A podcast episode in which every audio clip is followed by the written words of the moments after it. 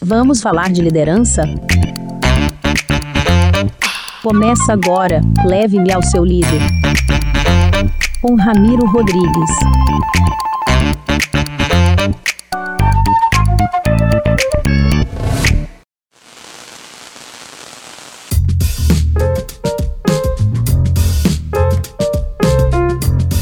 Olá a todos, eu sou Ramiro Rodrigues e esse é o podcast Leve-me ao seu líder. Aqui eu convido empresários com negócios de pequeno e médio porte a fim de discutir as dificuldades e soluções também da difícil arte de liderar pessoas.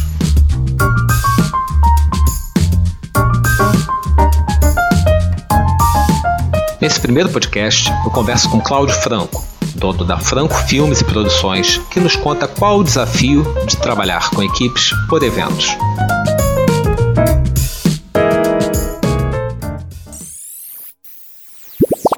Boa noite, meus amigos. Estamos aqui no primeiro episódio de vários que pretendemos fazer a partir de então, onde a ideia é, na verdade, a gente poder estar discutindo sobre liderança, mas de uma forma o mais descontraída possível, uma vez que se fala muito de liderança hoje, com um sentimento de como se isso fosse uma coisa etérea, algo que, na final, na verdade, a pessoa precisasse nascer com talentos extrasensoriais. E a grande verdade é que liderança é alguma coisa que se exercitamos no nosso dia a dia, em pequenos negócios, em negócios de médio, grande porte, mas é uma parte, na verdade, de, uma, de um amadurecimento, de uma realidade que todos nós temos. E eu trouxe, na verdade, para a nossa conversa de hoje, para essa nossa primeira conversa, um grande amigo. É, e, e, não é chavão, é uma pessoa que eu tenho mais de 30 anos de relacionamento, de amizade. Uma pequena introdução antes de dar o nome dele. Ele é formado em Ciências Contábeis, fez MBA em Marketing pela FGV, fez mestrado em Administração pelo IBMEC, com ênfase em tomada de decisões. Trabalhou 25 anos numa grande empresa internacional do setor de óleo e gás. Sempre gostou de fotografia, né? acompanhei esse processo dele amadurecendo né? o seu hobby inicialmente por fotografia, até que a coisa acabou desenrolando de fato como um caminho profissional. Com vocês, Cláudio Franco. Obrigado, tudo bem, tudo bem, tudo tranquilo. Uma razão aqui de estar com você no seu primeiro episódio. Acertei no, na descrição aqui do, do histórico escolar, ah, profissional. Acertou, acertou. Inclusive, nos 30 anos aí, a gente, daqui a pouco, daqui a 5 anos, a gente se aposenta de amigo, não é, sei. São, são, mais de 30, cara, mas como se deu encontro, eu arredondei para é, baixo. É, vamos, vamos é, deixar em 30 que fica mais tranquilo, tá fica, bom, fica, número redondo. Já fica, tá. um número, já fica um número que impressiona mesmo. E, e quando eu narrei aqui um pouco desse teu histórico, né, você tem realmente essa particularidade. Você trabalhou 25 anos numa empresa, o que já para nossa geração já não era uma coisa tão comum, né? Eu acho que para a geração, talvez, nossos pais, meio do século XX ali, se, se alimentavam muito, né? Eu me lembro claramente do meu pai me incentivando, meu filho, faça concurso público, porque aí a sua vida está resolvida, né? Com aquela leitura de que um garoto de 18 anos entra numa instituição pública nacional e vai sair dali com 60 anos, né? Vai fazer a carreira totalmente num local só. E não foi o teu caso, você foi para uma instituição privada, uma multinacional de óleo e gás, aonde o couro come, que eu sei muito bem, e, no entanto, você mesmo assim ficou 25 anos na empresa. É um, é um marco, né, com ônus e bônus disso, não é não? É, eu entrei lá, eles tinham um papelzinho lá na, na, faculdade, a gente estudava junto, estágio, não sei o quê, eu fui lá, me candidatei a estágio, e naquela época os caras falaram, ah, você passou aqui, mas infelizmente você está no período atrás, então no período que vem a gente te chama. Eu, tá bom, obrigado. É, mas chamaram, olha que coisa. Então, realmente, a gente vivia em, em outros tempos, né? E aí, e aí foi isso, quer dizer, é, foi muito tempo, mas na época, e para uma empresa de petróleo, não era uma coisa comum assim. Hoje eu ainda tenho alguns amigos lá, o pessoal com 35 anos, relógio de ouro, é, aquela coisa toda, isso ainda existe. É, mas eu concordo contigo, né? Cada vez, cada vez menos e, e, já no final, um pouco antes de eu sair, as pessoas já me tratavam meio como um Highlander lá, né? Caraca, como é que esse cara pode aguentar tanto tempo não fazendo a mesma coisa, mas na mesma empresa, né? Porque é impossível uhum, você passar tanto tempo na, na, mesma atividade. Até o meu próprio currículo, como você leu, já foi indicando as fases da minha vida, né? Foram uhum. alguns anos é, em contabilidade, e hoje eu não sei mais nem exatamente do que, que se faz. Eu tenho na empresa um contador, que eu não me atrevo a discutir nada de contabilidade com ele, ele fala, eu faço. Assim, é o cara que mais manda na empresa, não tem discussão nenhuma em relação ao que ele fala. E é isso, né? Quer dizer, você, a gente foi, foi mudando né? de contabilidade para marketing, marketing para mais investimento, na época downstream para upstream. Então, foram muitas mudanças ao longo dos anos. Ainda assim, uhum. você viver 25 anos num lugar é muito difícil, né? Mas passou rápido. Curiosidade, no entanto, é que o que eu fazia 25 anos atrás provavelmente não existe mais, e uhum. o que eu faço hoje certamente não existe, não existia 25 anos atrás. Ou o que a gente está uhum. fazendo aqui, né? Uhum. Duas pessoas que a gente não trabalha em televisão, a gente não está na Globo, no SBT, nada assim, e nem quem está assistindo a gente é engenheiro para entender como é que essa coisa toda funciona. Uhum, então, sem dúvida. Mas aí como é que começa realmente essa situação com que eu sei que começou como um hobby, na verdade, da fotografia, para depois é, evoluir, né? Até chegar realmente a ser a tua realidade profissional. Como é que isso, como é que se sai de um hobby para, na verdade, um, um modo, né, de, de sobrevivência profissional? Fotografia ela sempre teve presente na minha vida, você sabe disso, né? Sempre o cara que estava com a máquina fotográfica lá e tal, mas era muito caro. Era muito mais fácil ter o um emprego lá e viver, na maior parte do tempo, do emprego na empresa do que efetivamente viver de fotografia. Câmera caro, lente é caro. Revelar filme, né? Era filme na época caro, o próprio filme também era caro. Então, assim, sem condição de, de ter uma atividade como essa. É. Mas aí a gente teve as, é, veio, vieram as, as chamadas câmeras DSLR, né? Com uma qualidade boa. Então, na verdade, o teu grande investimento era a compra da, da câmera. O investimento corrente já não precisava ser tão alto. Até comprei, comprei a primeira câmera da, da Bianca Máscara, que trabalhava comigo. Hoje ela é CEO da empresa de gás, Turgi, a Turgi, nem sei direito como é que fala. E aí comecei a fotografar. Um dia eu estava fotografando, era para fotografar surf. Cheguei na praia, o vento tinha mudado, aquelas coisas do mar fui para um campeonato de futebol, voltando para casa, parei no campeonato de futebol, tirei umas fotos e os caras adoraram, né? Ia dizer aqui que ficaram ótimas, mas seria um pouco exagero. Mas as fotos ficaram, ficaram boas, assim, é, o pessoal gostou.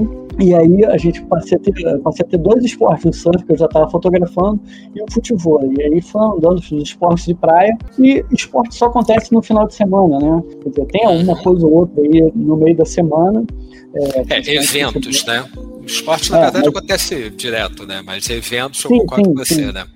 E principalmente eventos amadores, né? Que eram os que eu fazia na época. E aí deu para conciliar, a gente foi conciliando, até que chegou em 2013 apareceu um cara querendo fazer uma a primeira, né, antes, de, antes da transmissão viu, veio o pessoal filmando. Eu falei, pô, dá para ganhar um dinheirinho também, um pouquinho mais, filmando os eventos que eu já tô aqui fotografando, faço as duas coisas. E aí foi isso, também filmar foi muito legal, né, é uma cachaça isso, né. Aí você começa a gastar dinheiro com equipamento, muito mais do que você ganha, e assim vai. É, Mas é. aí, em 2013, apareceu um cara para fazer uma transmissão de um evento que eu estava fotografando e filmando. Sim. Cara, que legal, né? E aí, depois que passou, eu fui assistir lá o negócio falei, meu Deus, isso é o futuro. E aí, aí fui lá em 2013, foi no final de 2013, ao longo de 2014 fiz uma parceria com o cara. 2014, aí a parceria não foi muito à frente.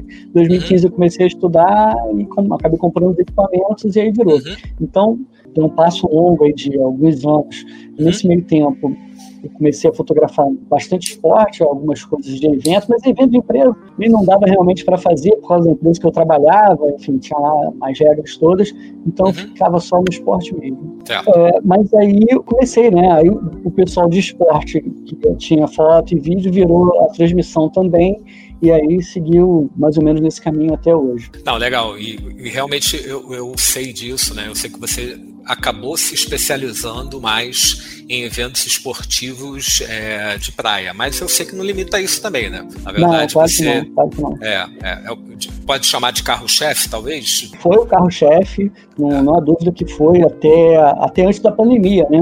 Quer dizer, lá uhum. A gente, eu fiz a parceria com um cara que era para fazer coisas de esporte, mas eu já tinha os meus clientes que eu poderia levar pro cara. E aí, na parceria, o cara chegou e falou assim para mim: Não, vamos fazer a parceria sim. Quer dizer, você.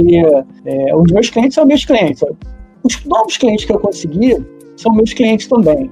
Os que você trouxer são nossos clientes. Aí eu falei, pô, acho que não dá certo, né? Acho que não é uma boa para mim. Isso. É, as pessoas costumam chamar de parceria caracu, né? É, imagina, né?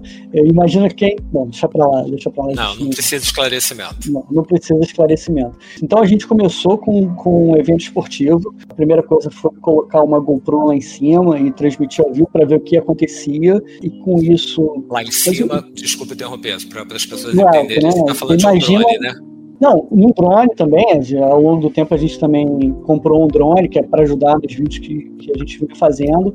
E hoje sim, o drone coloca ao vivo. Mas a primeira transmissão foi uma coisa bem simples, para testar, testar as águas, né? Sentir se a água é fria e tal. Vamos lá, vamos, o que, que, tem que fazer? Ah, vou botar uma GoPro lá em cima, tem um adaptador que entra em cima de onde? Em cima de um poste para poder ficar mais alto que uma quadra de futebol e ali a pessoa ter a visão do que está acontecendo. Ah, beleza, consegui, consegui. Consigo fazer disso um negócio? Consigo vender para outras pessoas? Uhum, consigo. Uhum. Então é. vamos efetivamente fazer um negócio disso. Né? Não é. dá para você sair comprando, gastar uma fortuna em equipamento sem ter uma possibilidade de venda, sem saber Não, sem se dúvida. você consegue entregar aquilo que você está é. vendendo. Né? O cara é. tinha toda a capacidade técnica, todo o conhecimento técnico está aí, é uhum. concorrente hoje, eu sou concorrente dele. Então a primeira coisa foi né, transformar de um hobby um negócio foi isso. Testar se eu conseguia fazer, testar se eu conseguia vender e testar uhum. se eu uhum. conseguia receber o valor vendido, né? Todo o ciclo aí de, de é. venda, porque do contrário seria rasgar dinheiro. E aconteceu, né? Eu sei que no final das contas, obviamente eu vou chegar no momento, na linha do tempo eu vou chegar na pandemia, mas eu ainda estou explorando é. esse momento, né, do, sim, do vamos sim, dizer assim, da descoberta desse mercado, né, desse espaço de trabalho, que para é, você começou como um hobby, até a coisa, na verdade, de fato, começar a, a bombar, né? Que foi o que aconteceu é, antes da pandemia mesmo. Começou a andar, e aí, principalmente com o esporte, né? A gente fez, sei lá, esporte que provavelmente as pessoas não conhecem ainda, que é handball handebol de praia, que é um esporte que eu adoro. A gente fez alguns campeonatos de surf, handebol de quadra, eh, que é um esporte tradicional, muito campeonato de jiu-jitsu, muito campeonato de futebol, assim, não tenho nem ideia de quantos. E foi por aí, foi isso até o início da pandemia. Quando chegou a pandemia, é, não teve mais evento, não teve mais evento esportivo. Cláudio, pois é, chegamos nesse triste momento da história, né? E triste momento para pequenos e médio empresários como você, é, que ainda mais que vendem assim, eu acho que você foi triplamente qualificado, né, para sofrer com a pandemia, né? Com a pandemia em si, a venda de serviços, que de uma forma geral foi o que as pessoas naturalmente abriram mão, e ainda dentro de serviço você trabalhava principalmente com eventos, né? sejam eventos corporativos ou eventos esportivos. Óbvio, não aconteceu nada disso. Né? Por dois anos, se não inteiros, mas né, vamos colocar principalmente em 2020, isso deve ter sido uma terra arrasada né, para você e, e, e para quem estava girando em torno do teu negócio. Né? Foi, foi terra arrasada assim, não tem dúvida que foi, foi muito difícil. Mas se você me permitir dar um passo atrás, em 2018 a gente teve um gostinho aí de, de terra arrasada. Quer dizer, é, talvez as pessoas não se lembrem, mas houve uma greve dos caminhoneiros em que ficou todo mundo em casa, né?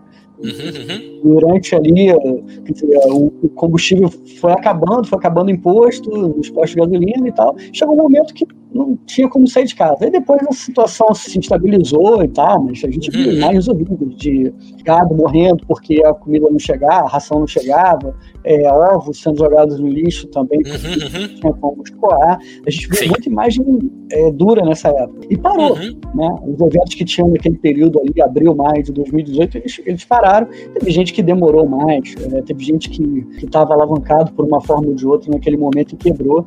E aí, o que, que faz? O que, que você faz, né? Então, a gente descobriu o Zoom, naquela época já, já utilizava. Falei, pô, eu consigo fazer uma transmissão legal pelo Zoom, controlando com os softwares que eu tenho, controlando esse quadrado aqui, onde eu estou e onde você está, e até o quadrado maior aqui, onde a gente uhum. Está inserido. Então a gente começou naquela época a vender videoconferência para as pessoas. Nessa época o Zoom tinha 10 milhões de usuários, vai. Durante a pandemia ele pulou para 200. É aquela história, né? Enquanto uns choram, outros vendem lenço. É de lenço. É, é, os caras foram muito bem, né? A empresa deles cresceu de uma maneira absurda. E também, né, em 2018, foi uma chamada, né? O tal do Wake Up Call para a gente. Uhum, Pô, a gente uhum. não pode só viver de evento presencial. A gente tem que trabalhar com empresa e muito menos evento esportivo, que uma hora uhum. tem, uma hora não tem. É sujeito aí a tudo, tudo qualquer tipo de variação. Perfeito. Então a gente começou nessa época a trabalhar com empresa e tivemos alguns clientes, né, empresa que saiu do lado Pareto lá de 80 a 20, isso foi aumentando gradualmente. Durante a pandemia, na verdade, no primeiro momento da pandemia, explodiu. Né, eu tive um pico assim de, solicitações enormes porque as pessoas tinham que entregar algumas, alguns objetivos dela, algumas, alguns compromissos que elas tinham. Então, né, você pega ali fevereiro, março de 2020, uma chamada assim, às vezes três, quatro eventos no mesmo dia que não tinha como a gente fazer, porque as empresas tinham que entregar as coisas que elas. Uhum. As obrigações dela, como é que eu vou fazer? Como é que eu monto videoconferência? Como é que faz uhum. isso? Qual o software que eu uso? Uma confusão yeah. É. danada. E aí, dois meses depois, a gente viu o mês de abril né, com essa receita que a gente teve inesperada de, 2000, de, de março, né? Sim. De 2020. E aí depois Sim. parou, cara. É. Abril, maio, junho, julho, agosto, nada, né? Não, eu imagino. Eu imagino, eu acompanhei de certa forma, né? Eu também sempre trabalhei com serviços, mas, logicamente, eu eu acabei ficando em setores que, muito pelo contrário, até foram potencializados na pandemia. Mas no teu tipo de segmento deve ter sido muito difícil. O que, que você enxerga hoje, Cláudio? Acho que nem oficializou ainda, né? Mas já não, pelo menos não estão tratando mais como pandemia, né? Agora, agora é uma endemia. E independente disso, naturalmente as pessoas também, depois de dois anos, não aguentando mais é, esse cenário, é, a gente vai vendo uma perspectiva de volta ao teórico normal, né, que era antes de 2020. Como é que você está percebendo isso, na verdade, para o teu tipo de negócio, para o teu tipo de, de serviço? Olha, o, o Pareto ele virou de cabeça para baixo, né? Se, se lá atrás a gente tinha 80-20 80, 80 para esporte e 20 para outras coisas, outro tipo de evento, agora a gente tem exatamente o contrário. Outro tipo de evento, 80%, e esporte, 20, ou talvez menos de 20, assim, se for fazer a continha na ponta do lado. Quando eu decidi fazer a empresa lá atrás, decidi pegar os meus recursos todos, né, uma parte expressiva deles, e colocar na empresa, eu tinha certeza absoluta que live streaming era uma coisa, transmissão ao vivo, era o que ia acontecer. Eu não tinha dúvida nenhuma, assim. Olhei e falei, pô, isso aqui é o que vai acontecer daqui para frente. Imagina a quantidade de eventos pequenos que tem por aí, né? chamando de evento pequeno, uma coisa que não seja um campeonato de futebol. É, uhum. Evento amador que existe, de necessidades de empresas que existem. Ah, a empresa vai lançar um produto. Uma cota no Big Brother é 90 milhões. É, é. Assim, isso é para poucos. Mas é. tem um monte de gente que pode pagar 9 uhum. mil, né? Por exemplo, Sim. 10 mil, ou 100 mil, ou alguma coisa assim. E Sim. talvez seja, seja a maioria das empresas.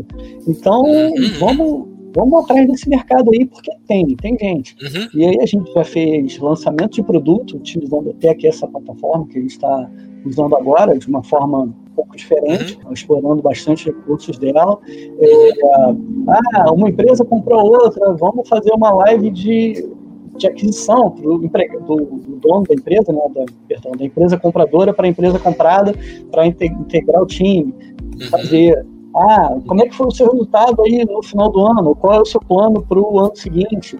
Então, o cara tem um escritório, e aí vem a parte presencial, onde ele está presencial no escritório dele, quer dizer, imagina o dono de uma empresa que tem aí 300, 500 funcionários, ou mil até, escritório no país inteiro, em algumas localidades, o cara tem, ah, tem 30 caras é, em Porto Alegre, 20 em Belém, cinco em Recife, como é que ele fala com esse pessoal todo? Durante a pandemia foi beleza, ele ligava o webcam dele e via. Mas a partir do momento que ele tem eu estou fazendo um jabazão aqui da empresa, né, pelo menos do meu negócio, a partir do momento que ele está presencial no escritório dele aqui no Rio, que digamos tenha 50, 100 pessoas, e ele vai falar para aquele público, e ao mesmo tempo ele tem que falar para os outros escritórios, já não dá mais para fazer com a webcam. Então, ele me uhum. chama, ele vai lá e faz o melhor trabalho possível para ele, com uma qualidade bem legal, né?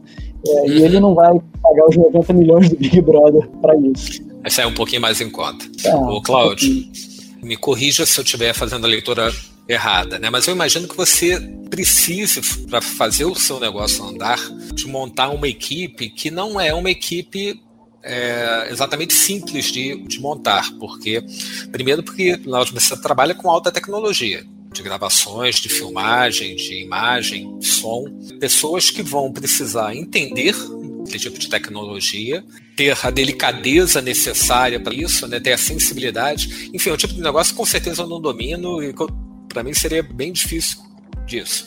Mas eu queria entender de você, como é que você localiza essas pessoas, não é?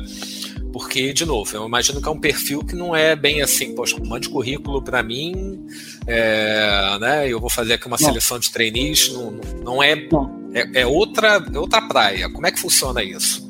Correto. Bom, é, antes de mais nada, esse, esse mercado que eu tô, basicamente é composto de freelancer. Ah, então tem freelancer fixo, né? Vamos chamar assim, que a gente uhum. sempre chama para os eventos. Então a gente tem uma equipe e essa equipe ela vai expandindo conforme o tamanho do evento. Tem evento que é uma pessoa, né? Eu e mais um, que são os eventos onde eu faço faço alguns testes onde eu ponho a mão na massa e eu entendo o que que dá e o que que não dá para fazer.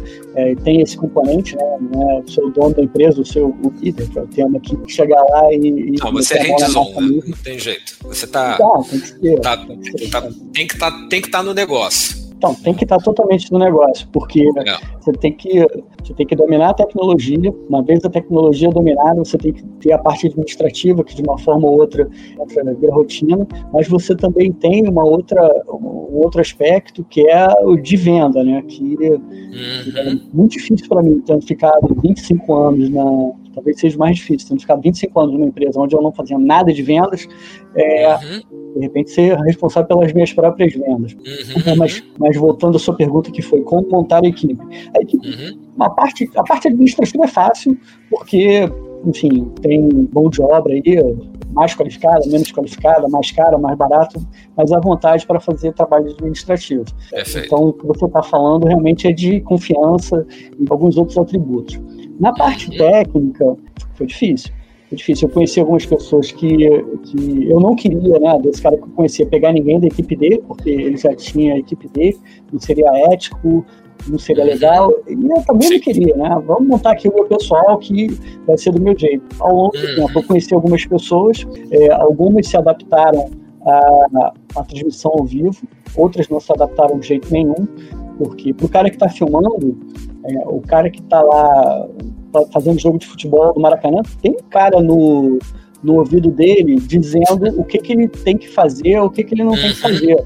Ele não filma o, o, o, Gandula porque ele resolveu filmar o Gandula. Alguém mandou ele, ó, filma o Gandula que ele tá fazendo alguma coisa esquisita. Aí ele uhum. vai lá e faz. Do contrário, ele fica ali no Gandula até alguém dizer para ele sair. Algumas Perfeito. pessoas não se adaptaram a isso e algumas pessoas se adaptaram maravilhosamente bem. Então eu tinha já alguns amigos e a gente foi. Mas teve um, um evento grande que a gente teve, que foi em, em 2016, que foi um, um, divisor ali. Foi um caso, deu tudo errado, né? uma coisa horrível, a internet não funcionou e tal. Eu tinha contratado essa internet de um cara em São Paulo, eu falei que era uma antena, né, a banda, cará, não sei o que, um troço super complicado. falei, cara, preciso de alguém que, você conhece alguém que sabe operar isso no Rio? Aí o, o, vendedor até, o fornecedor até falou, não, tem sim, tem um cara ótimo que a produtora faliu. É, eu falei, tipo, não, aí, o, o insight estava sendo dado, cara. Você já, é, já devia ter percebido o cheiro da coisa. E aí esse cara veio trabalhar comigo e naquele caos que foi, é, o cara ficou, se manteve ali, assim, firme até o último momento, a gente tentou de tudo para resolver o, o, problema. É, né? Não conseguiu. Não dormiu. Fiquei uma semana errado, sem dormir, deu, deu é. tudo muito errado, foi muito errado mesmo, é, apesar da gente ter feito todos os testes e tal, mas ah. o cara deu certo. E hoje ele é meu braço direito, aqui o Greg, é, assim, trabalha comigo, e assim foi. É. Naquele momento, teve algumas pessoas que me decepcionaram muito, então uhum. algumas pessoas foram, é, tomei lá a decisão gerencial, vamos chamar assim, de cara, aqui vou ter que mudar tudo, esse pessoal realmente não vai poder continuar, vão para outras pessoas e a gente foi montando uma nova equipe. A gente trouxe pessoas, é, treinando as pessoas do jeito que eu gosto, e aí foi realmente assim, ah, eu quero que você trabalhe assim, dá para trabalhar assim, dá para trabalhar assim, não, não dá para trabalhar assim, então infelizmente não dá para continuar. Não, não, isso, não foi uma coisa é bacana de fazer, mas foi o que era o que tinha que ser feito na época, é, é. porque senão os problemas que aconteceram eles não poderiam se repetir é, uhum. e não se uhum. Repetiram. Isso é muito legal, Cláudio, porque no final das contas, eu acho que a gente entra aí no, num ponto que, que me que interessa bastante, porque você formatar o teu time conforme você quer, mesmo que às vezes hajam fragilidades técnicas, conhecimento da tecnologia do que você tem que fazer, às vezes isso vale na tua leitura vale mais a pena isso, né, do que às vezes pegar um cara que ah, consegue provar que ele é maduro tecnicamente, ele sabe trabalhar com aquilo, mas não cria essa relação. Você não consegue ter, na verdade, gerência sobre esse profissional. Faz sentido isso para você? A tua experiência diz isso também? Olha, o que, o que a experiência diz é, se você pega um cara que, que não entra no time, não joga junto, é, voltando ao esporte, você tá lá, às vezes tem, você pega em janeiro, sensação térmica de 50 graus. Tá todo mundo irritado. Assim, tá todo mundo trabalhando, não sei o quê, mas as pessoas estão no. Né? Que de short camiseta, mas tá irritado. É mesmo de short camiseta na praia, que o cara vai lá, toma uma chuveirada, ele pode beber 50 litros de água durante o dia, mas o cara fica cansado. Não importa se ele uhum. tem 20 anos ou 50 50, o cara fica cansado, todo mundo fica. Tem a dúvida. Se você pega uma pessoa que não joga junto nesse momento, cara, essa pessoa não tem que estar ali.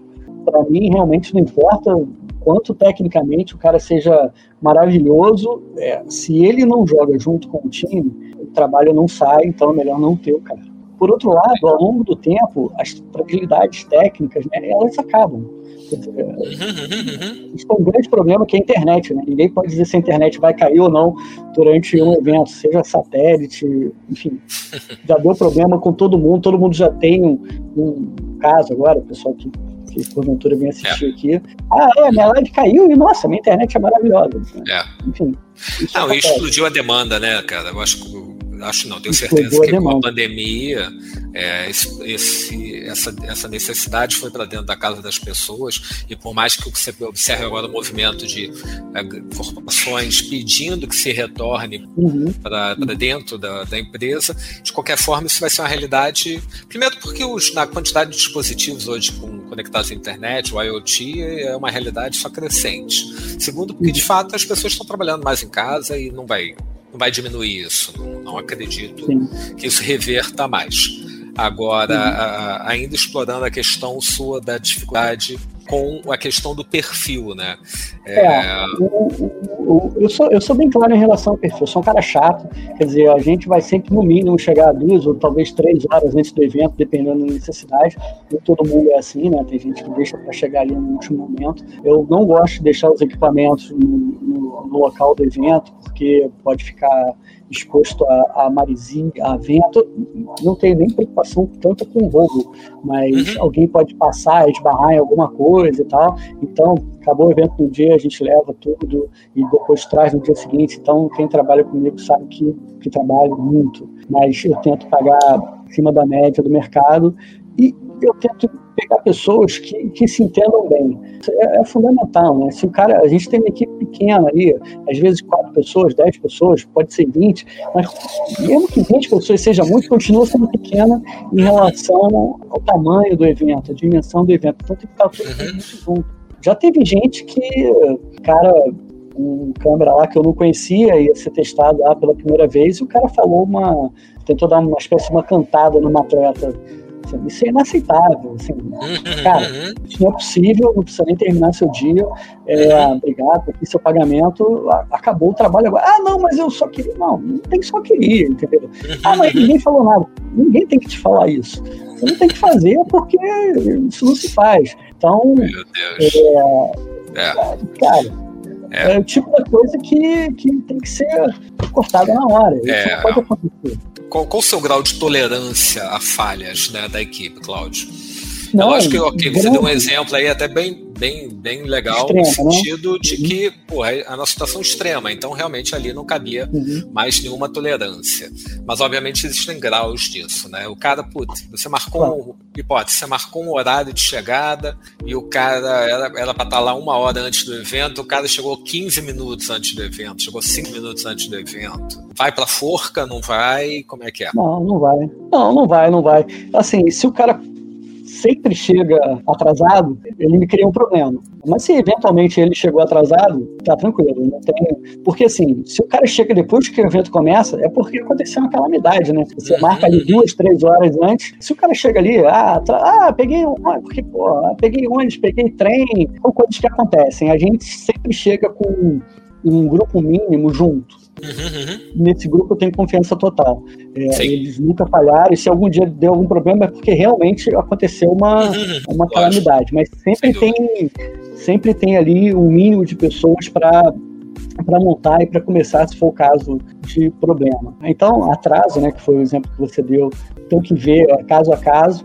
É, ah, o cara errou um take lá, é, também não é problema. Ah, a imagem ficou fora de foco, isso aí me custou um cliente, mas cara, é horrível, mas acontece. Uhum. O que não é, o que, o que realmente eu não, não tolero, o cara que não joga junto com o time, que de alguma forma distrata alguém do time, que distrata uhum. algum participante do evento, uhum. isso é, é, completamente inaceitável.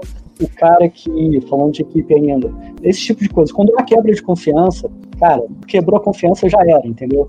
Um uhum. problema técnico não é um problema tão grave, aí de repente você tem que ver, pô, esse cara talvez não consiga fazer esse tipo de evento, talvez seja mais aquele outro tipo de evento, uhum, uhum. é, onde não seja exigida tanta perícia técnica, vamos chamar assim, que dá para fazer ali um arroz com feijão e tal, ou o cara que fique muito cansado no final do dia e já não renda mais como como estava rendendo no início. É, então, ah, então esse cara aqui é tiro curto, né?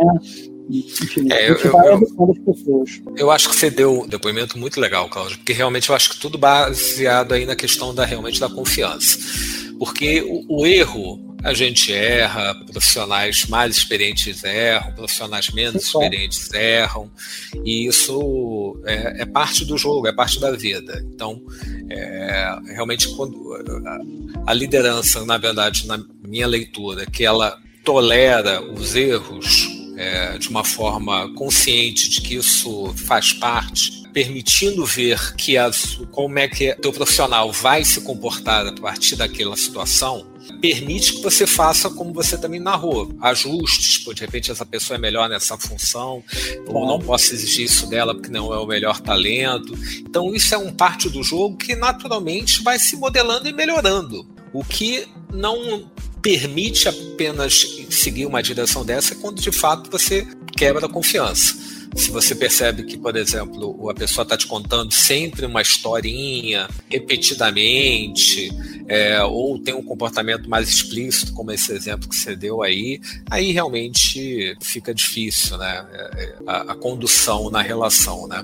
A mesma coisa serve para clientes também. O cliente nem sempre tem razão, né? Quer dizer, a gente, novamente falando de casos extremos, mas é, se cara não está certo, ele não está certo. E, enfim, infelizmente, não importa a participação que ele tenha no meu negócio.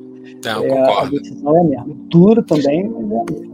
O que, que você, como última pergunta, o que, que você está achando que vai ser o teu mercado aí no com um olhar talvez de, de médio prazo, né? O que, que vai ser 2022 e talvez 2023 em termos de tendência a, a um cenário pós-pandemia desse segmento de de eventos né, e filmagens? Olha, eu acho que eu acho que os eventos vão voltar. Os eventos chamados eventos híbridos, onde você tem participação de pessoas é, remotas, eles vão, eles são uma realidade. Uhum. É, eu acho que projetos como o seu de vídeo de podcast ou vídeo podcast, onde uhum. duas pessoas é, conversam pela internet também também são uma realidade, que a gente está uhum, uhum. pedindo, poderia estar no YouTube e tal. Conforme o tamanho, a relevância, os recursos, né, inclusive financeiros envolvidos, as pessoas vão ter que recorrer a, a profissionais como a gente. A gente já aconteceu, a gente teve um cara que, que me ligou, cara, eu preciso fazer uma venda para o americano, eu não falo nada de inglês, você me ajuda? Ajudo.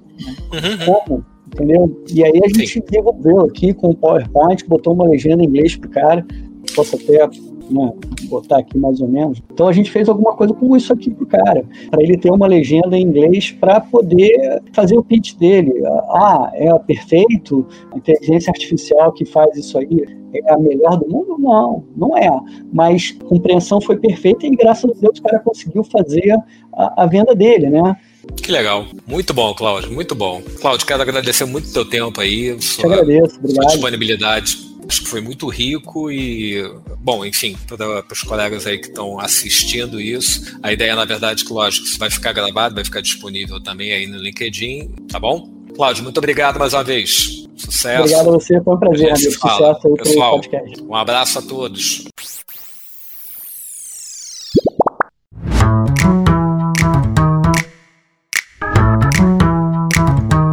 Esse foi o podcast Leve-me ao seu líder.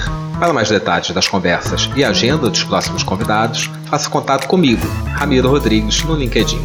Um abraço.